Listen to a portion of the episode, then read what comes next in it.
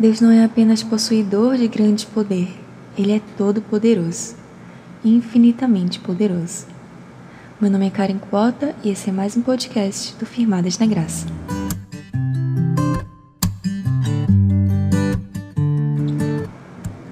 Bom, então esse é o podcast do capítulo 9 do livro de Jane Wilkin, que fala sobre a onipotência de Deus. Como já temos aprendido ao longo desses podcasts, ele cria e sustenta todas as coisas. Por isso, todo poder pertence a ele. Porque sabemos que Deus não está sujeito a mudanças, o seu poder não pode aumentar e nem diminuir. Mesmo que nós não percebamos, o poder de Deus está sempre ativo e é absolutamente inabalável. E diferente de nós, ele não precisa de descanso para recuperar suas energias. Os seis dias da criação não consumiram o seu poder, mas por causa da sua compaixão, ele estabeleceu o descanso no sétimo dia, simplesmente para o bem das suas criaturas limitadas em poder. Aí está a grande importância de reconhecermos que nós somos criaturas que precisamos de descanso. Não é à toa que Deus separa o seu dia, o dia do Senhor, para que de forma intencional nós, como seus filhos, possamos descansar. Hoje, nós sabemos que o domingo é o dia em que precisamos separar intencionalmente para rever o que nós passamos durante a semana é, não focar nas coisas de trabalho, de faculdade, mas focar naquilo que realmente importa, que é o nosso relacionamento com o Senhor, o nosso relacionamento também com as pessoas, passar o tempo intencionalmente, agradecendo, é, avaliando as nossas atitudes, para que a cada dia a gente possa usar para se santificar no Senhor. O domingo não é simplesmente o dia em que reservamos o tempo para ir para a igreja, para pedir perdão pelos nossos pecados ou algo do tipo, mas é o dia em que Deus ordenou para que possamos separar, para descansar, para se santificar, para que durante a semana a gente possa viver conforme agrada ao Senhor.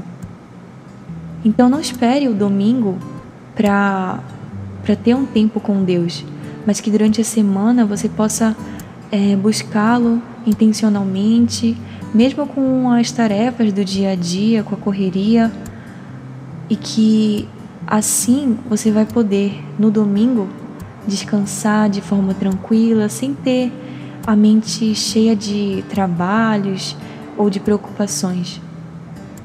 Por isso, tenha essa ordenança no coração né, de você realmente descansar intencionalmente no domingo, sem ficar preocupada com o que virá durante a semana, porque a cada dia o Senhor tem cuidado de nós. Então, isso é uma das coisas que me chamou a atenção ao ler esse capítulo. Então, continuando, Jen Wilke nos alerta para quatro fontes de poder que nós buscamos para glorificar a nós mesmas ou a Deus. A primeira é a força física.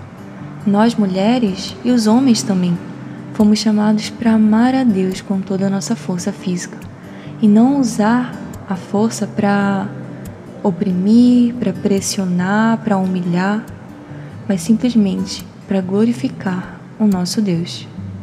A segunda fonte é a beleza. A indústria da beleza nos impõe a tentadora mentira de que se nós corrigirmos o exterior, corrigiremos o interior. Mas para nós cristãs, o modo como nos sentimos e a nossa aparência não deve estar no topo da lista dos fatores que nos ajudam a servir a Deus e aos outros. Porque, como sabemos, Deus vê o nosso interior e não o nosso exterior como os homens veem. E que Ele trabalha, primeiramente, no nosso próprio coração. A terceira fonte de poder é a riqueza. Como cristãos, devemos sempre nos perguntar: sou eu quem controla o dinheiro ou é o dinheiro que me controla? Nós devemos dar aos necessitados em forma de gratidão pelo que Deus nos deu. e nos confiou como administradores daquele dinheiro.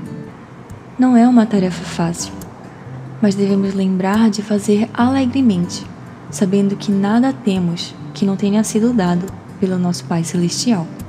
E a quarta fonte de poder é o carisma. Jane Wilkin diz: A pessoa carismática pode amar tanto o som de sua própria voz que acaba passando dos limites entre comunicar uma verdade à multidão e controlá-la, colocando-se como o Sol no centro de um sistema solar cheio de seguidores que a admiram. Mas nós devemos usar o dom da comunicação social, de cativar para derramar a luz sobre a situação ou a causa dele.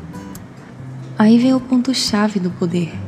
Jesus Cristo era poderoso o suficiente para fazer o que quisesse durante seu ministério terreno, mas mesmo assim, ele não pressionou ninguém pela sua força física, e em nenhuma passagem das Escrituras fala sobre a aparência dele. Ele não possuía riquezas e nem usou o dinheiro para ter privilégios.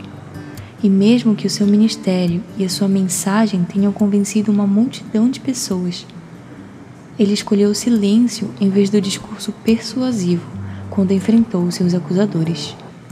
O poder de Deus está trabalhando em nós para nos ajudar a superar o pecado e a entender o tamanho do seu amor por nós. Muitas vezes, precisamos que os nossos olhos sejam abertos para a maior manifestação do poder de Deus, que é a transformação do meu coração em seu lugar de habitação. A verdade do poder ilimitado de Deus poderia ser absolutamente terrível se não fosse acompanhada da verdade da sua ilimitada bondade. Ele não é um ditador, a sua essência é benevolente. Essa é a razão pela qual podemos confiar que Ele é capaz de operar todas as coisas para o nosso bem. Sabemos que muitos usam o poder dado por Deus para propagar o mal. Até mesmo o poder dos desastres naturais e da doença causam estragos neste mundo caído. E mesmo a pandemia que vivemos esse ano nos mostrou o quanto nós somos seres limitados em poder. Mas um dia, Jesus irá rasgar o céu em poder, proferindo um final para nos aquietarmos.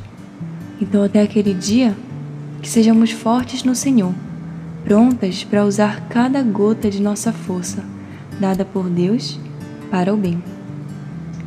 Que Deus nos ajude nisso e que a cada dia possamos lembrar de usar tudo aquilo que Ele nos deu para a glória dele. Se você foi abençoado com esse podcast, compartilhe nas redes sociais e nos marque. Arroba Afirmadas na Graça, tudo junto e sem cedilha. Uma boa semana, que Deus abençoe.